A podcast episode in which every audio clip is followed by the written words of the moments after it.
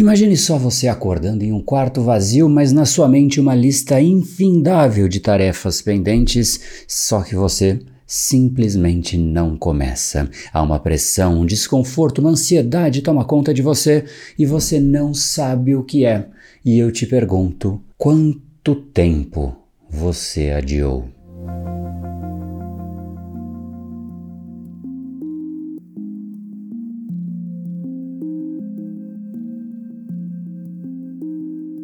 Esse é um cenário que você provavelmente já vivenciou ou vivencia diariamente, a tal da procrastinação. E a pergunta que fica é por que nós fazemos isso? Talvez em algum canto escondido da nossa mente nós acreditamos na ilusão que nós temos um tempo infinito, a ilusão da imortalidade. Todas as vezes que nós dizemos eu farei isso amanhã, nós incorporamos a ilusão de que sempre haverá um amanhã. Talvez depois de assistir a esse episódio você queira arrumar a sua mesa, começar uma dieta ou terminar aquele seu projeto, mas de repente você decide verificar as suas notificações, olhar o céu ou fazer qualquer outra coisa. Esta ação, meus amigos, é a porta de entrada da procrastinação. Semelhante à noção de tempo, como você definiria ou mediria a procrastinação sem uma ferramenta clara? Nós podemos contar quantos minutos nós passamos navegando na internet ou as horas que nós perdemos em pensamentos aleatórios. Mas, assim como o tempo, a procrastinação ela é relativa e pode ser sentida de forma diferente por cada pessoa. A procrastinação, em sua essência, é o ato de você adiar uma tarefa ou ação, seja por medo, insegurança, ansiedade, preguiça indecisão. É como se fosse uma pausa no tempo, onde, ao invés de nos movermos para para frente, nós de certa forma nos paralisamos.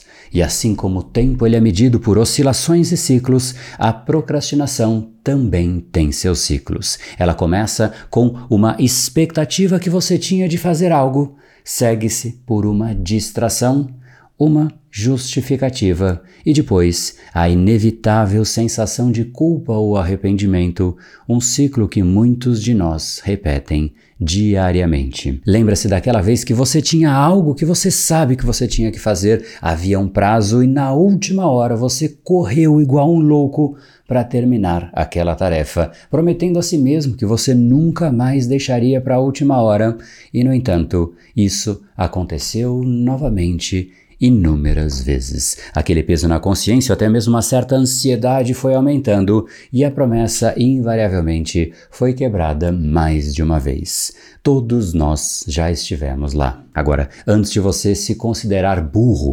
incompetente ou inútil por ser assim, saiba que, na minha opinião, o maior gênio de todos os tempos, Leonardo da Vinci, também era famoso por deixar muitos projetos inacabados. Ele levou nada menos do que 15 anos para completar a Mona Lisa, e muitos de seus outros trabalhos também foram deixados em estados variados de conclusão. Agora, se até Leonardo da Vinci, com todo o seu brilhantismo, procrastinou, isso nos leva a crer que a procrastinação não é burrice, mas sim algo inerente à natureza humana. Mas como medi-la então? Para isso, e se nós criássemos uma unidade de medida da procrastinação? Vamos chamá-la de desvios. Um desvio poderia ser o tempo em que você passou de forma absolutamente aleatória na internet, ao invés de fazer aquele projeto que você tinha que concluir. Será que essa medida ajudaria em alguma coisa? Ou ainda assim, a pergunta que fica é: como podemos nós medir algo que é tão subjetivo? E a verdade é que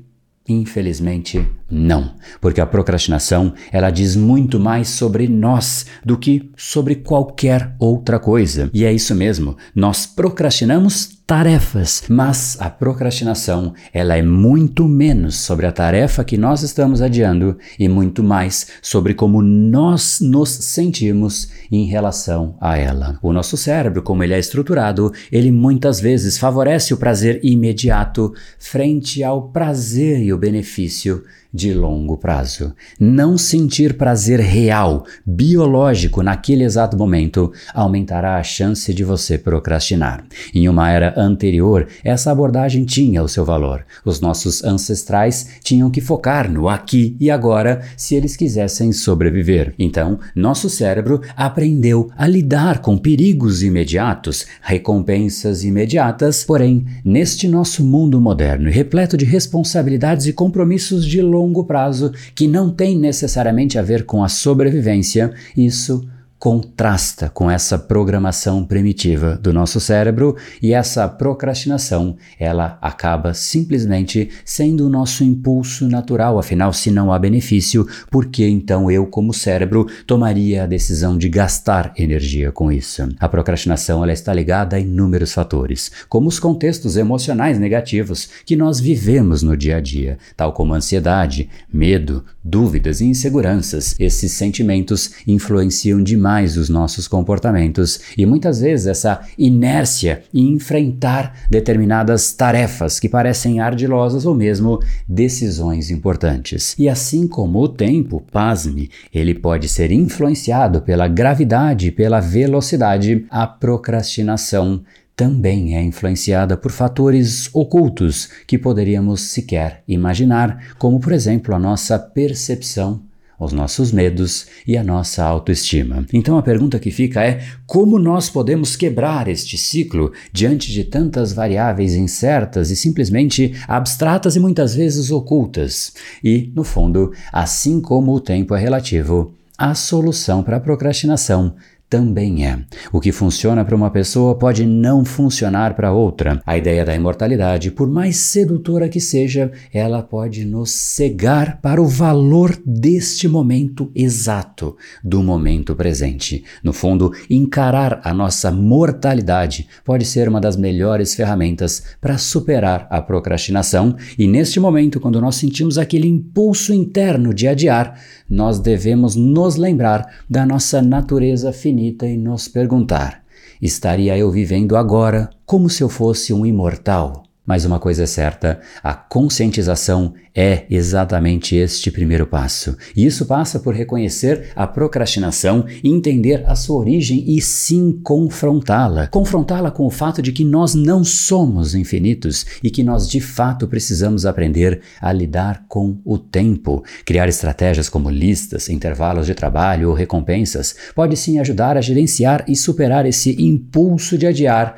mas infelizmente de nada vai adiantar se o seu impulso interno continuar sendo o de fugir daquilo que você tem que fazer. Então, como fazer para superar isso? Bom, se você quiser um e-book que te ajuda a entender e não somente entender, mas mapear os seus impulsos internos inconscientes, o e-book chamado Neurociência da Procrastinação traz todo o conhecimento e também um checklist prático para você mensurar os seus impulsos e ele está num link aqui ao redor desse vídeo com uma oferta especial para quem assistir a esse vídeo. É só você clicar no link que está aqui aparecendo no card e também num comentário fixado logo aqui abaixo. Agora lembre-se, assim como nós não podemos voltar no tempo, nós também não podemos recuperar o tempo perdido procrastinando.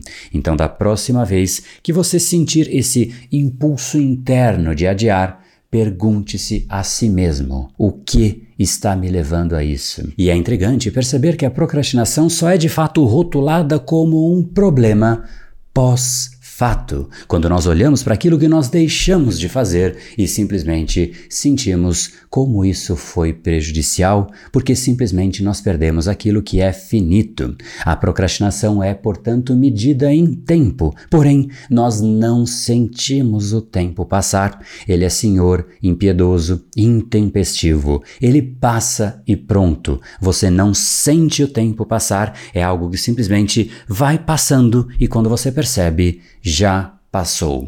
Esse dilema de viver ou assistir a vida passar acontece somente depois de você já ter vivido ou de já ter assistido a sua vida passar. No fundo, essa reflexão se torna muito mais filosófica do que simplesmente prática. Muitos vão simplesmente procrastinando até a própria vontade de parar de procrastinar.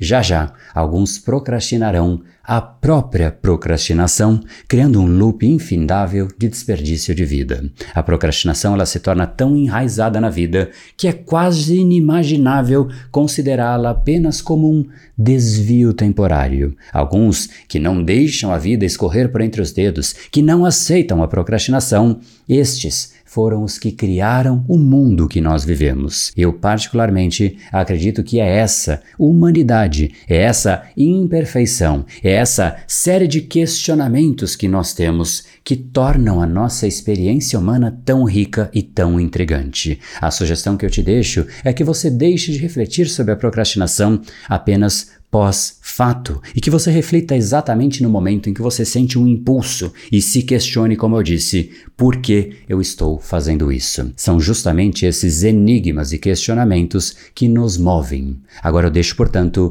uma questão e um enigma final para você mesmo.